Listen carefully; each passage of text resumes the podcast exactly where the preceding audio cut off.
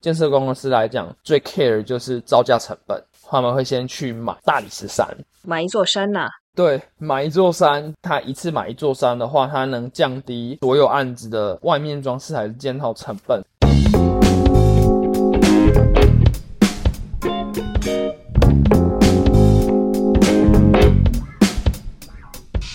大家好，我是阿拉尼，欢迎回到职业安内所。这是一个介绍不同职业跟职务的频道，透过访谈，让我们多了解这个社会上有哪些不同的工作吧。今天我们要聊的是跟建筑有关的职业。嗯，大家想到建筑会想到什么呢？建筑系毕业之后，应该就是当建筑师吧。嗯，不过好像其实建筑师也没有到很好考，也不是很好当这样子。那么到底建筑系毕业之后，大部分的建筑人都会往哪些工作去探索呢？哎呀，这个对阿拉尼来说真的是蛮有趣的一个议题。所以今天邀请到的这位来宾，他非常的特别，他待过了三个建筑系毕业的人很有可能会去从事的岗位。那我们话不多说，就让 Jason 来跟我们分享一下他的经历吧。Jason，你可以先跟大家说一声嗨吗？嗨，我是 Jason。嘿，Jason，你从哪边毕业的呢？我是台科，台湾科技大学建筑系研究所毕业。我这边跟大家稍微介绍一下 Jason。Jason 是一个在搜集这个世界上各种跟建筑毕业相关的不同职务的这个拼图的一位有趣的男子。他待过了事务所、建设公司，然后现在在寿险业里面担任这个不动产开发人员，几乎把所有建筑毕业相关的路可以走的地方都走过一轮了。我觉得他非常的传奇。你觉得你是不是很传奇呢？哈哈哈哈没有啦，只是想要把这个产业的各个面向甲乙方啊都了解一下，所以才想要就是尝试不同经验。嗯，那好，我们先从建筑师事务所的这个经验来开始聊一下吧。你在建筑师事务所里面，大家主要在做一些什么样的事情？画图。其实那时候我是在，因为正常来讲，建筑系毕业或者是设计系毕业会有一个毕业制作，但是我是用教育部一个计划，是提早把学分修完，然后它是可以在。事务所实习一年到一年半的，所以我大概大三的时候就在事务所正职的实习，所以一开始在事务所做呃业务内容会比较偏偏向是模型，到了大四之后才开始转变做成一个专案，因为我们要做一个毕业设计，所以我的毕业设计的作品不像大家就是画一个很美丽的蓝图，我的作品是一个在高雄是一栋大概二十九楼的住宅大楼，是我的毕业作。所以那个二十九楼的大楼外观啊，还有内部的那些建筑结构，就是你设计的。呃，应该说就是平面跟立面，平面的规划、立面设计、结构就是会会委托结构技师去计算，但是平面也是跟建筑师或是跟里面带我的 mentor 去讨论过后，然后我们一起把这个作品完成。那时候我还可能没办法把一个事情全部完成，还是需要有一位建筑师，然后带着我。慢慢走西真正事务所的业务，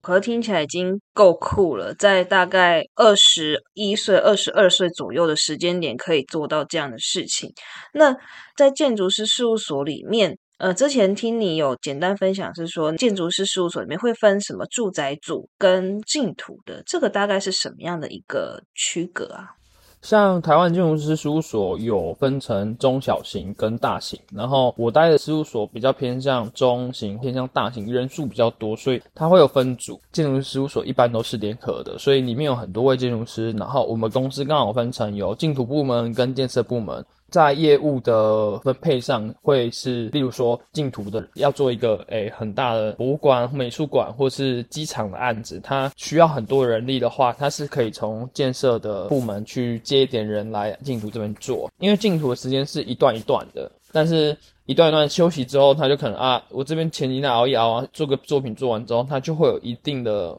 空窗期，他也可以支援到建设部门，说，例如说要帮忙画图呢，或画三 D，或者是做一些表现法。联合事务所就是就互相支援啊。我那时候是刚好是在建设的部门实习，然后建设的业务内容会比较偏向是在做建设公司或是住宅或是豪宅，就是独栋的。那个事务所的房子也是我们自己事务所盖的，就是。在那间事务所就有一个很特别的地方，就是那栋事务所是一个串来串去，很像迷宫空间。例如说，我们有一些冥想空间，或者是有一些是模型室或者材料室，你可以去里面，然后找寻自己的灵感。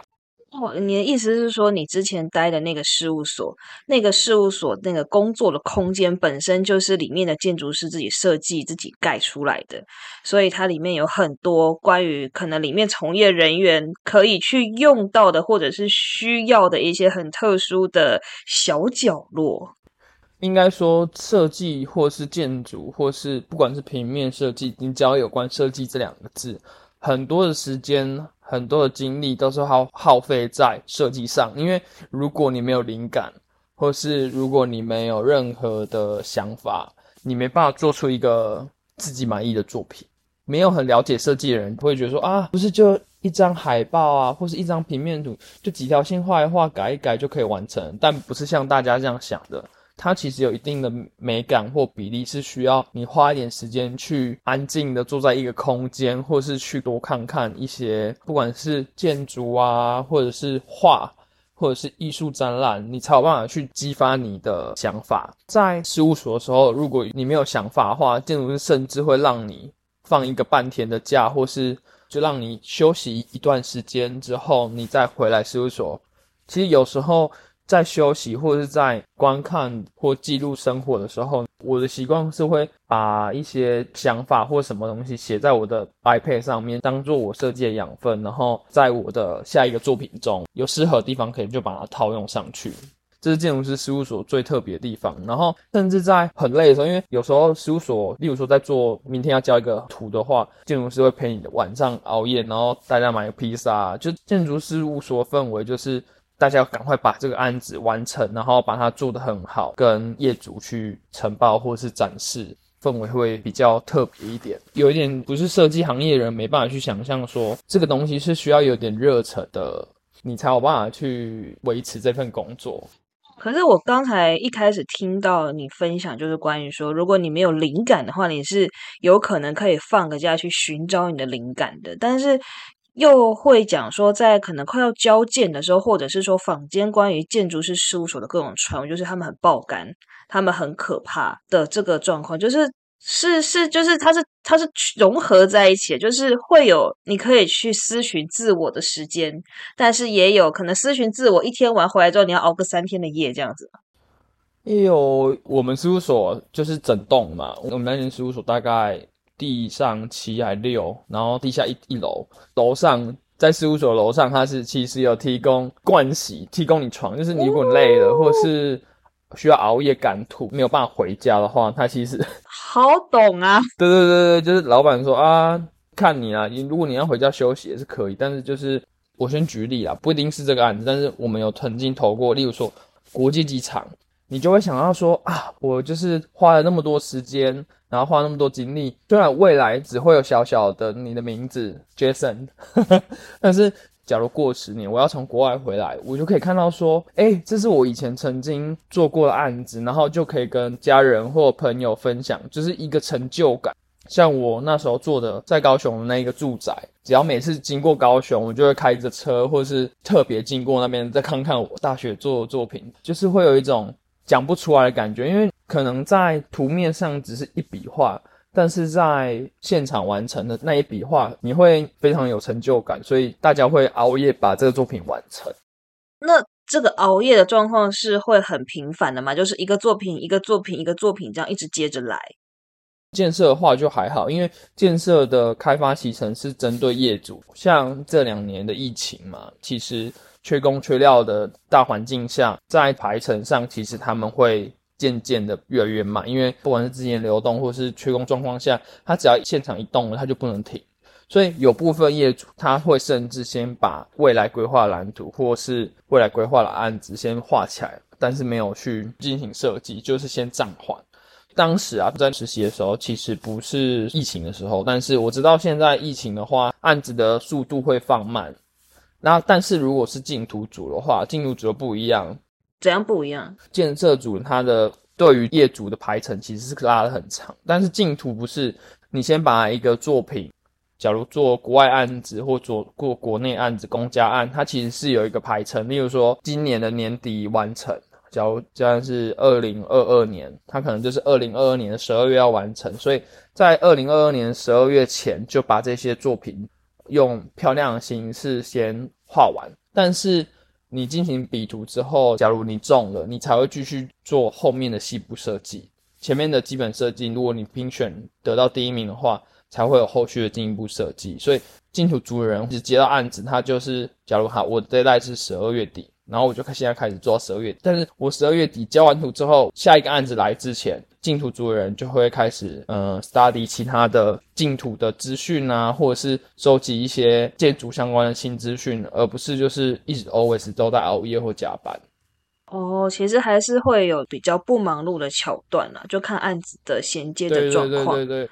有时候可能就是空个一两个月，或者甚甚至空一个礼拜、两个礼拜，他这个时段是在做新的建筑的资讯研究啊，或者是怎么样去检讨之前没有得奖的作品，怎样能把它改善变得更好，有机会得奖。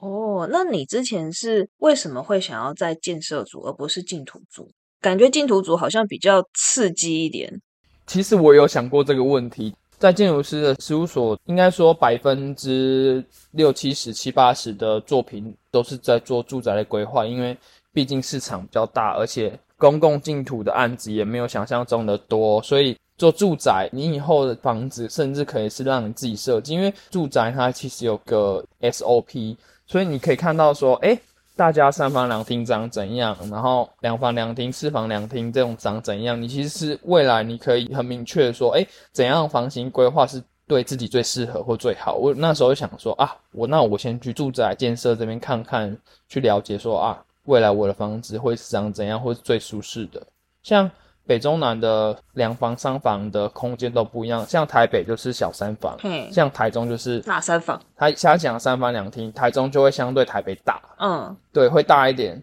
像台北的小三房，它的其中一间会是主卧，主卧会是大间的，但是。如果是次卧的话，就会比较像是台中小间的储藏室，就是你只能摆一张床，然后一个衣柜，这个空间就没了。所以北中南的配置上其实还是有点落差，因为台北的土地成本相对取得比较高。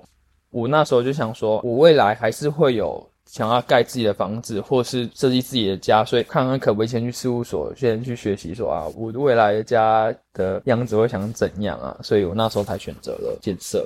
哦，那你之前在建筑师事务所的时候，你的一天有可能会怎么过？早上就早上就嗯，我们周一会有早会，就是大家同事坐下来开始分享说现在的法规哪边需要改，因为建筑师的那个法规其实每年都会有小变动，或者是当地的，例如说自治条例会有不同，所以大家建筑师事务所的人就会开一个早会。让大家去分享说，哎，近期这个产业啊，或者是这个业界上有有什么新知识，或者是法规的变动，我们可以超前部署。因为挂件进去之后，如果法规挑了，那你可能要重新检讨很多，例如说逃生布局，或者是一些平面上的规划。所以我们会超前部署，说未来这个案子，假如这个案子是。半年后要挂，它半年后的法规会怎么样变动？我们会先超前部署，先去了解说我的这个配置这样配置是符合挂进去的那个时段的法规。所以周一的早上就会是大家早会分享一些新资讯啊，例如说台中错、高雄错，类似这种当地自治条例的分享。然后到了早会分享过后，如果当时我在做案子，我们会先从做平面规划去了解那块地之后会有怎样的。配置是最好的，然后我们会先去模型室用保威龙切割机去切你要量体，你要量体可能是怎样堆叠啊，所以会去一开始会去 study 说，哎，我怎样堆叠是对这一间这栋建筑物的造型是很特别的，然后下一个阶段才会开始规划平面设计，平面设计完之后，如果是从拿到一个新案子，一天可能就是做十几案、十几个、二十个的平面规划跟建筑师讨论。然后到了下午之后，我们就会坐下来讨论说，哎，这个案子这样规划是不是符合业主的？因为我们还要去猜想说，因为业主会给我们简单的游戏规则，但是他不会告诉你他想要什么。在台湾的建设公司会觉得说，哎，我一定要建壁容积用到最好最满，因为对他来讲效益还是最高。但是有时候建设公司的理念或不同，因为我们接的建设公司有很多间嘛，有些建设公司的理念会不同，所以它可以牺牲一点容积或是建壁，然后让整栋建筑物看起来是漂亮。例如，它加入一些调控阳台啊，或是外推的阳台。或景观阳台类似的，就是让整栋建筑看起来更绿色一点，也更，这就是我们大概一个案子一天会做的流程。然后，如果那个案子很赶的话，需要加班的话，就是我们会一起讨论说，哎，大概我们这个案子的推进大概要花多久时间啊？然后最近可能大家努力一点。啊，到了很赶的话，我们才会几个人会留守在建筑师事务所里面把这个案子完成，然后隔天跟业主简报。这样我听起来好像其实大部分的时间是在画画、做模型跟讨论怎么配置这些空间比较好。嗯，对，因为我们要去帮业主想任何的规划上哪样对他俩最经济，而且怎样的产品是最适合让业主好销售出去的。在这个产业上，北中南都会有不一样的设计。嗯。那你在了解这么多北中南不同的样态完之后，你从建筑师事务所的这个环境里面过接到建设公司的这个环境里，你其实是从一个乙方变成一个甲方。那在甲方的这个世界里面的话，就是你可能会接触到各种不同的土地开发或建筑开发的这个面向，像是说，诶，土地从买，然后到这些材料怎么运过来。然后你的建筑的图面到最后，它真的施工把它盖起来，就是说它牵涉到的跟它有关的这个层面，其实相比于建筑师事务所，它是更完整的一个流程。那你有每个面向都看到吗？就是说你在这个建设公司里面的体验是什么？就是我当时就是因为疫情的状况，所以我那时候取消了去上海跟新加坡这两个选择，所以我在国内进到了一间北部算蛮大型的建设公司。那时候我会选择这间建设公司的原因，就是它是一条龙的设计，就是从购置土地，然后规划设计、平面规划设计，然后外观规划的设计，然后再到引建施工，然后甚至到。最后的销售阶段，然后还有最后大家买到之后，他连室内设计都做了哦。所以我那时候来这边就想到说，哎，我能看看这个产业从头到尾的流程，怎样会是大家说，哎，建商很黑心啊，或者是建设公司都就是在炒地皮啊。那我就想说，我赶快就是在事务所可能看不到这些东西，我现在跳进来建设公司，当成甲方的。状态下就就去感受这个业种的呃黑暗或者是不为人知不一样的地方，对 啊，那那所以有吗？然后 你刚才讲的那一些，嗯呃不好说。哦，好，那我们大家就知道了。因为我负责的业务会比较偏向是，例如说现在在北部有一些像中永和或者是。板桥地区或是一些比较多三十或三十五年以上的围绕案子，在这边我有做。然后再就是新建新建案，就是从一块空白的土地盖起来，这个我有参与。然后甚至到室内设计，其实我也有参与到几次的，例如说代销中心，或者是室内设计的样品屋，或者是甚至到呃落实之后，我们去帮客人做客变，这个我有参与。然后甚至到代销的广告文文宣，就是呃，你可以看到很多，不管是北中南旁边有做一些啊，什么这个某某某地标啊，然后总价多少多少多少钱，然后的外观的文宣图，我就是在路上有人发的那个，可以说是类似那一种东西，但是我做的东西会比较偏向是在代销东西里面看到的，例如说三 D 效果图啊，然后三 D 模型啊。或是它是可以让你戴着 VR 头盔，可以进到有点像是坐在代销中心里面，然后可以看到整个空间的样态的模拟模拟环境。模拟对，所以其实我参与，对，可以这么讲，就是其实我参与几乎到每个东西都有去涉略一点，然后我从那个土地开发说起，就是在土地开发部分，因为我是在规划的部门，在建筑设计，但是土开的部分有稍微去了解，因为土开他们会去找地主或者是业主，他们有没有需要就是整并一起开发，例如说我要做围绕或做都根，因为我的房子已经年限已经三十五年，它就其实可以走围绕或都根，同时会去找地主或。住在那边的居民就说：“哎，我们公司有想要跟你们一起合作，把你们的房子打掉重盖，然后未来你们可以再补贴一点费用，他就可以入住进来的。这这就叫做都根的土地开发，或者是我们去列地，就是去买一片树地，北中南，例如说好台北，对，一片树地，板台北的板桥地区、板翠地区，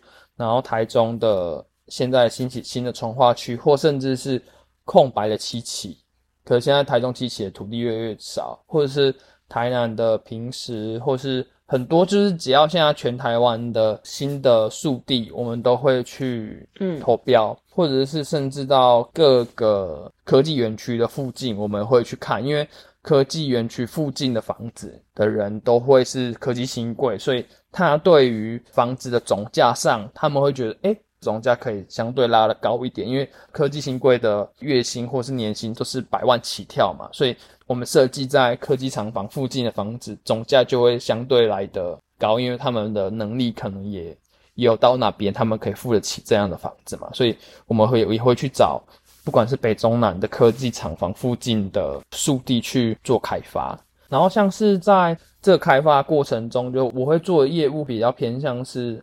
建筑的外观呐，就是画一些蓝图，让不管是地主或业主，让他了解说，哎，未来盖起来会是怎样。就是其实我这样讲，就是画一个梦给那一些地主或业主，告诉他说，哎，我未来长怎样，就是在完成他们的未来的梦。但是会不会实现很难说，因为有时候，例如说你要做围绕或杜根，其实都要百分之百同意，他才有办法去做整并，他其实都要百分之百的住户同意。嗯，对，就是如果有人不同意的话，对对对，就是就没办法把这案案子完成。所以我在土地开发前期就会协助土开部的同事去画一些梦，让他们去简报。然后再来就是，如果是速地的话，如果我们速地的话，我们会去标嘛，标下来之后，我们会开始想说，哎，附近它是适合全部都是住宅，纯住宅呢，还是下面是商店或是商场？就是要去看，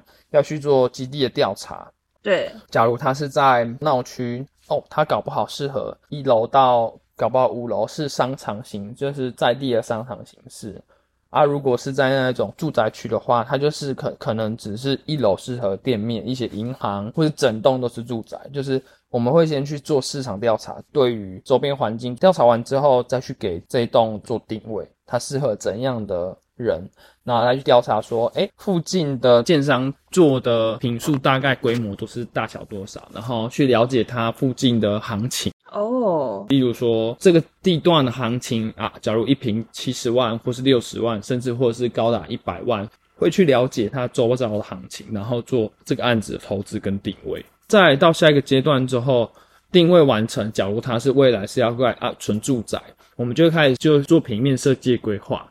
嗯，然后这个平面设计化规划，我也就讲到刚刚的，就是说我平面规划会有两房、三房，然后你要看两房、三房或四房的空间会是在哪地区段，例如说台北、台中、台南，就是会有不一样的设计。因为假如我把那个两房放在台南或高雄，台南、高雄可能人都大部分的人都住比较大的房子，是相对习惯，所以我不可能把两房的房型去放在。南部台南、高雄或者是屏东，就是他们会比较是可能是四房，或者甚至是住宅的电梯别墅，所以就是在每个地方会有不一样的规划设计，所以我们要去了解。然后再来就是平面规划之后，我们会先去做一些文宣跟主管呈报，主管呈报过后，主管就觉得哎。现在建设公司啊，就是可以跟大家分享一下，就是现在建设公司的公设比大概会是落在三十四到三十六，低于三十的公设其实是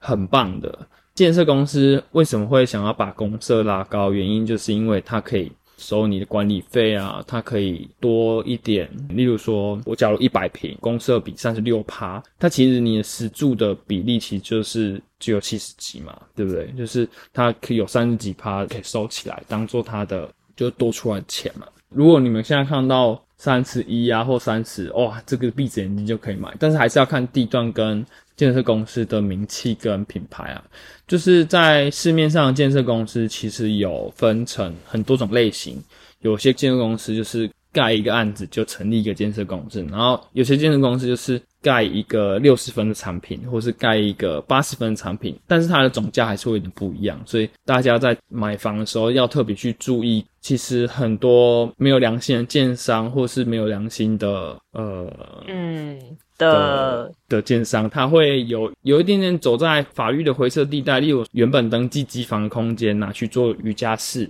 然后他把这个东西灌成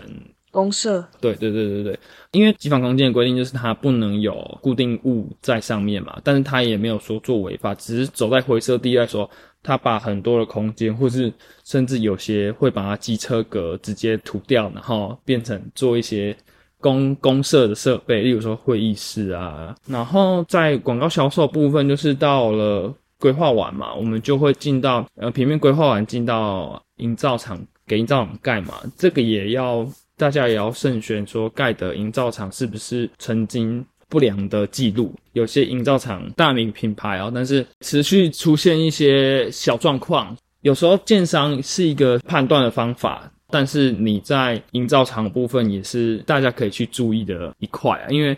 有些建商就是他有一定的企业责任，对消费者会比较有一点良心呐。但是有些建商不进来，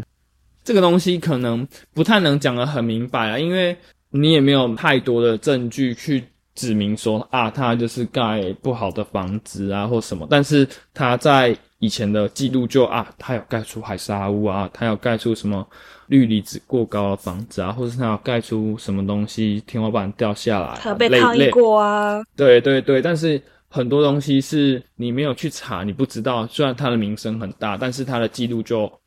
台湾还是有很多的建商，其实是按着规矩走，甚至它的设计或建造啊，它其实都超越国家标准，其实也是有的。所以这个东西我没办法在网络上跟大家很坦白直接指名道姓，这太危险。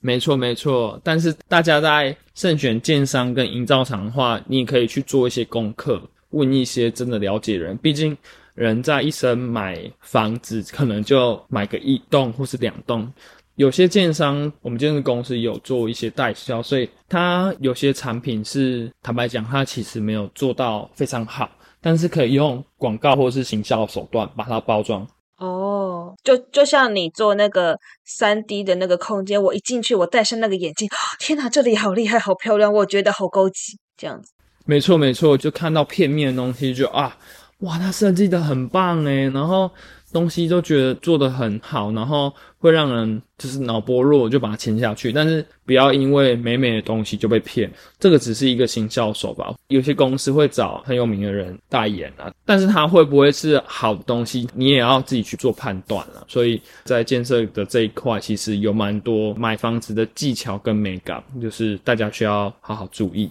回到工作上来讲的话，就是你在建筑师事务所说你在画图，你在处理设计，可是你在建设公司的时候，你好像也也在画图，也在做设计。只是你做的更多了，你除了画图跟做设计之外，你还要再去做，例如说广告代销那边要用的东西，你还要再去做土地开发的时候，那些开发人员他们要拿去卖给业主梦想的那些东西，就是你好像只是事情越做越多。那你有跟建筑师事务所合作吗？在你成为甲方之后？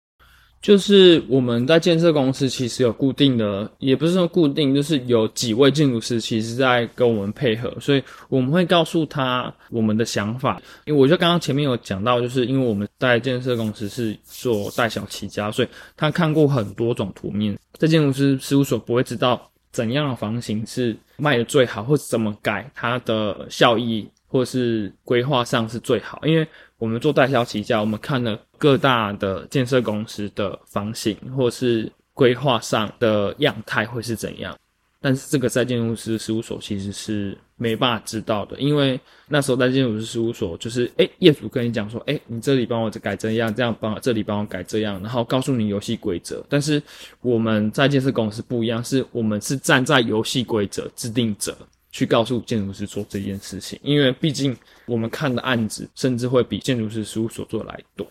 嗯嗯嗯。对，所以这就是跟建筑师事务所最大差别。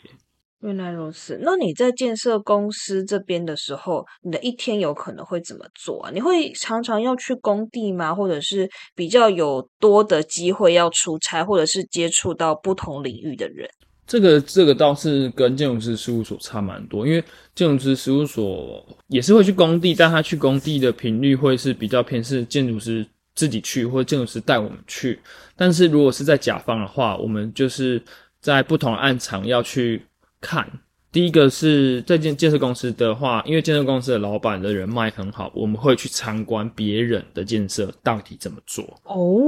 酷诶。对，就是你会看到奇形怪状的各个建设公司的作品。我们从很好的作品，就是。一间可能好几亿一线建商的豪宅，所以看完这些不同作品里面，你可以去学习到它一些设计的技巧，或是怎样做是消费者会喜欢。这是会最常出差的一个，就是我们会固定啊，固定去每个案子去看看。然后第二个就是会去工地，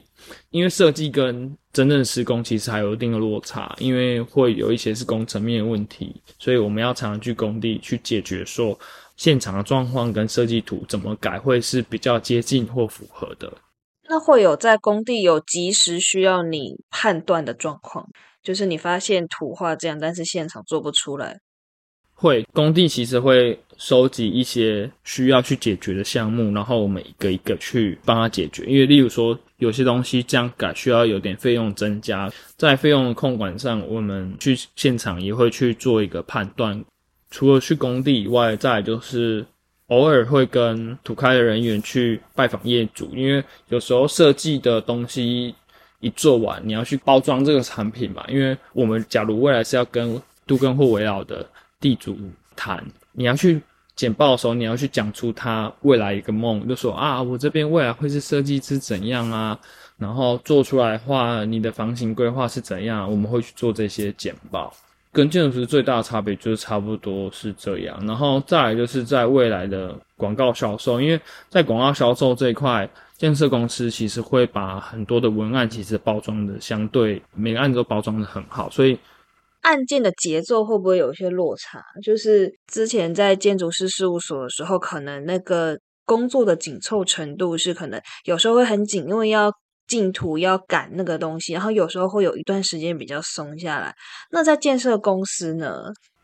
我觉得我带的那间建设公司是时长都非常紧凑，因为像因为我们做专案，我是比较偏向设计规划的部分，所以我们要每天要检讨的东西不是一个人就只检讨一个案子，会检讨到很多不同案子，所以在事务所可能就是你 focus 这个专案，或者是 focus 两个专案，他会。只做这两个专案，但是在建设公司，我带这个部门，它是需要时时刻刻去关心每个案子的状况，因为我们是同时去进行的。图虽然不是百分之百是我们画，但是我们要去看图才知道我们要去怎么去修正，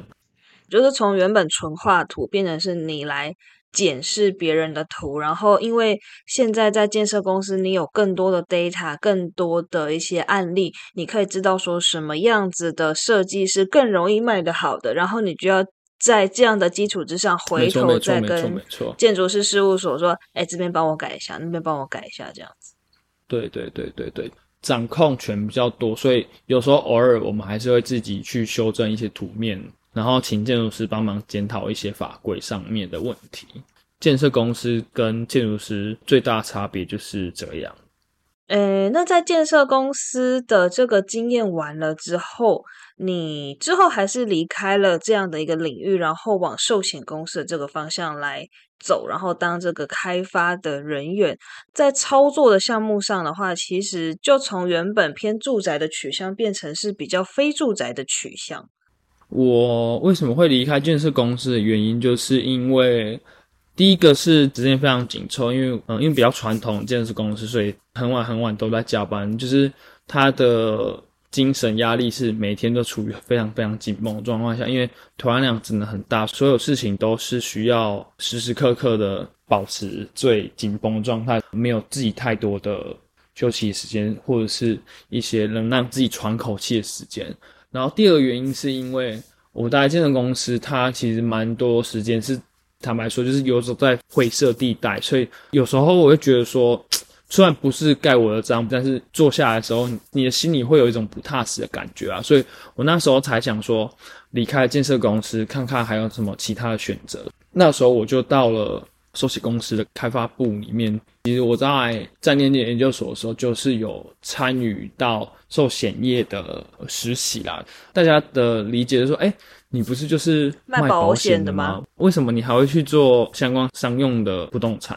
实习经验之后，让我对这个产业上有点了解。所以从建设公司离开的时候，我想说，哎，那我就不妨去试试看。那时候有实习的那间公司试试看，然后。应该跟大家聊聊，就是大家可能认定寿险就是单纯卖保险，但不一定，因为寿险业里面其实有蛮多不同的部门。然后我们公司的部门就刚好有一个是关于开发的，做商业不动产的。所以当时我会想要进来到寿险业，原因是因为寿险业里面的做开发其实是做一些比较偏向，因为商业不动产范畴就分成饭店、办公或者是其他类嘛。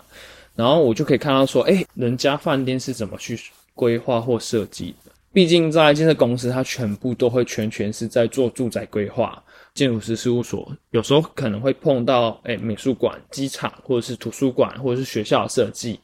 但是在商业不动产里面，因为寿险业嘛，我受金管会的规定，我只能做办公室的出租，或是旅馆，或是百货公司的出租。不能做买断的那种。对，因为其实尽管会有强烈规定说，寿险业在做商业不动产的投资的上面上，我只能做不动产主任，也就是我能租给你这栋楼。假如是商场类，就租给你二十年或是十五年，然后办公类可能也是可能是一年或五年签一个合约，它是算永续经营的，在各个寿险业的不动产都是一样。诶，因为我们是收。租金的嘛，所以我们是一平一平收。我们怎样的配套上是能让别人愿意来租你的办公室，甚至外商？所以我们在近年来，因为刚刚有讲的就是大环境的趋势嘛，就是例如说国家推动节能啊，然后。世界要推动 R 一百啊，或是一些电动车方案，说因为我们在做永续，所以我们会把一些比较新颖的东西加到我们的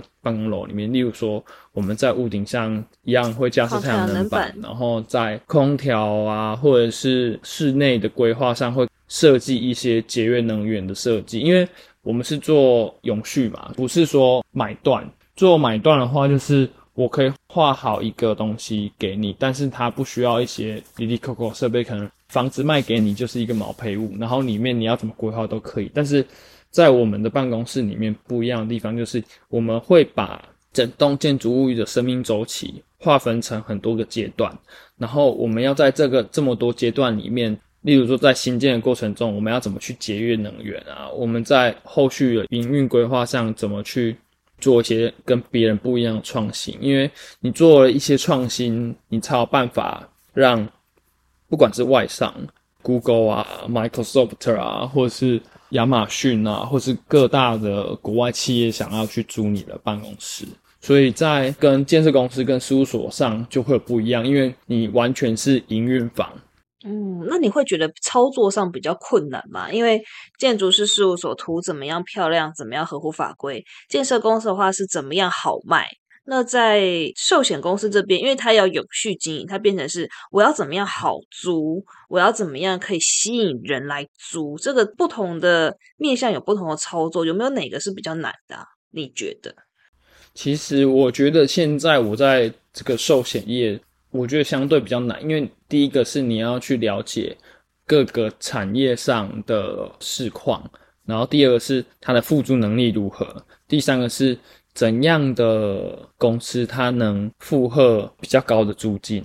你在整个大环境的产业上，你要非常了解科技业、医疗业、甚至各个产业上它的付诸能力如何。然后在于你刚刚讲到永续规划，我们也是因为楼是我们的嘛，所以我们在新建的过程中跟呃后续的营运过程中，其实我们会产生非常多的碳排放。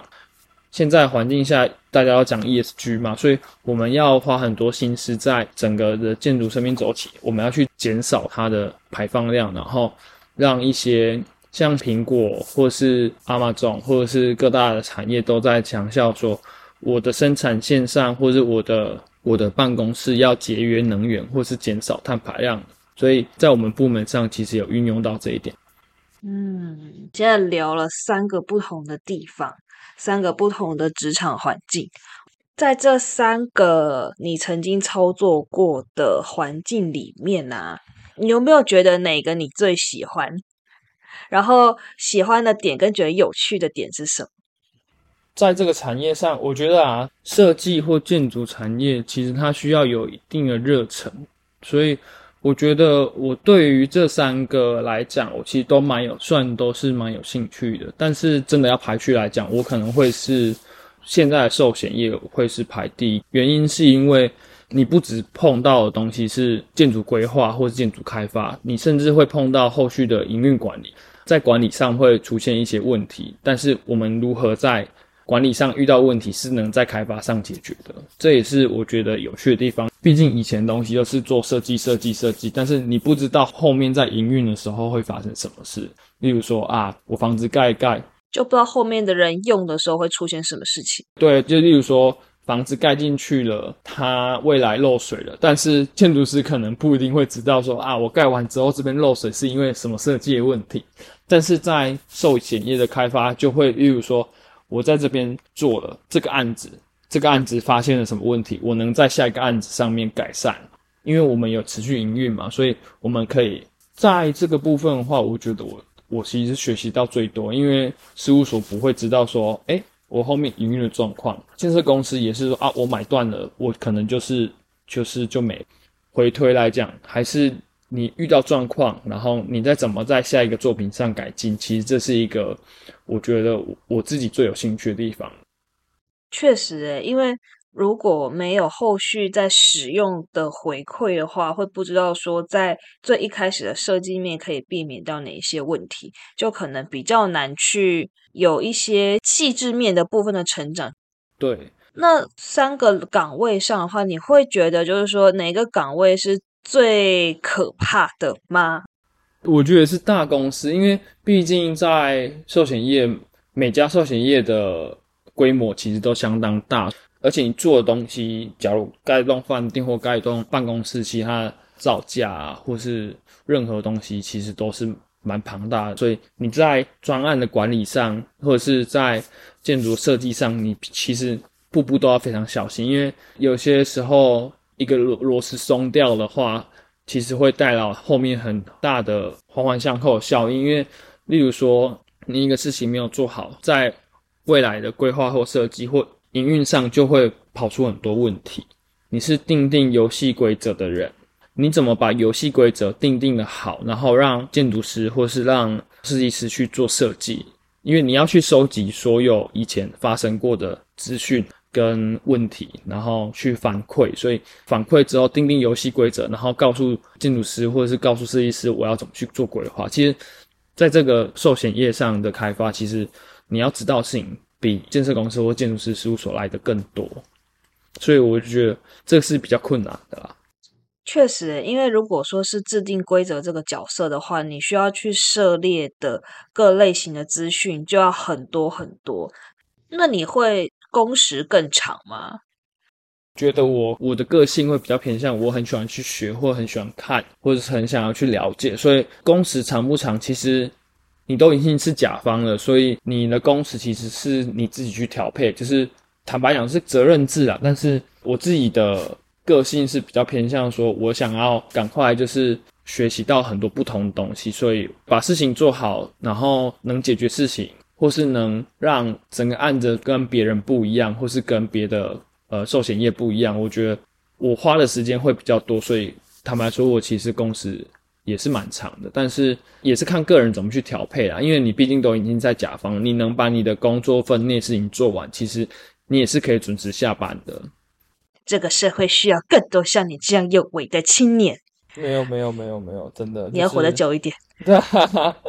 对，这这也是这也是就是我会定期健康检查原因，因为其实，在只要是有关设计，不管是平面、影音、建筑，只要是设计的产业，其实，在台湾不能说台湾，在不管是日本啊，世界各国啊，都会有一样的状况，就是在设计人员的相对工时要很长，所以。必须要一点热忱，还有一些身体，你才有办法去承受。嗯，可见你的身体应该是还不错的呢。啊，应该还行。好哦，那应该还行啦。你都有在做健康检查，而且应该也是有在吃保养品的吧？啊，对，就是你熬夜啊，就要去吃 B 群，那你吃久一定感觉没有效了。不要说这么消极的话，你停个几天再去吃就有效了。好哦，那到节目的比较后面的这个部分，最后都一定还会再问这个问题，就是说，今天如果有一个刚毕业的新鲜人，那我相信在做可能就是这些建筑相关，他一定是要建筑系的。那就如果有一个建筑系毕业的新鲜人的话，你觉得什么样的特质或性格，他们比较去适合待像事务所、建设公司或寿险单位的这个开发单位呢？这三个。会不会有不同性格的人去适合不同的地方？这三个会有一个共同特质，就是我刚刚一直重复在 repeat 在讲，就是你需要有一定的热忱，因为你没有一定的热忱或一定的自己演的想法，或者是一些一些特质，你可能会没办法在不管是建设公司、建筑师事务所或者寿险业，你会待不久，因为你会觉得说，哇，为什么我在想东西？但是有时候东西你想不出来，就是真的想不出来。所以你如果没有那一些热忱或一些经历的话，你会觉得哇做的很痛苦。所以这三个有个共同特质：热忱。然后如果是在建筑师事务所的话，你需要要喜欢设计，要喜欢多看多学，因为建筑师事务所做的业务内容其实它是很 detail。例如说。针对设计的部分，你其实要去看很多艺术展览、艺术作品，或是对艺术这这个方面是有兴趣的。然后在生活上，你要观察很多很细微的事情，对于你在这个产业上会有很多帮助。然后在建设公司的话，就是你要要很敢冲，因为还是要看建设公司的规模啊。就是如果你在很大规模的建设公司，你要很敢冲，你要因为。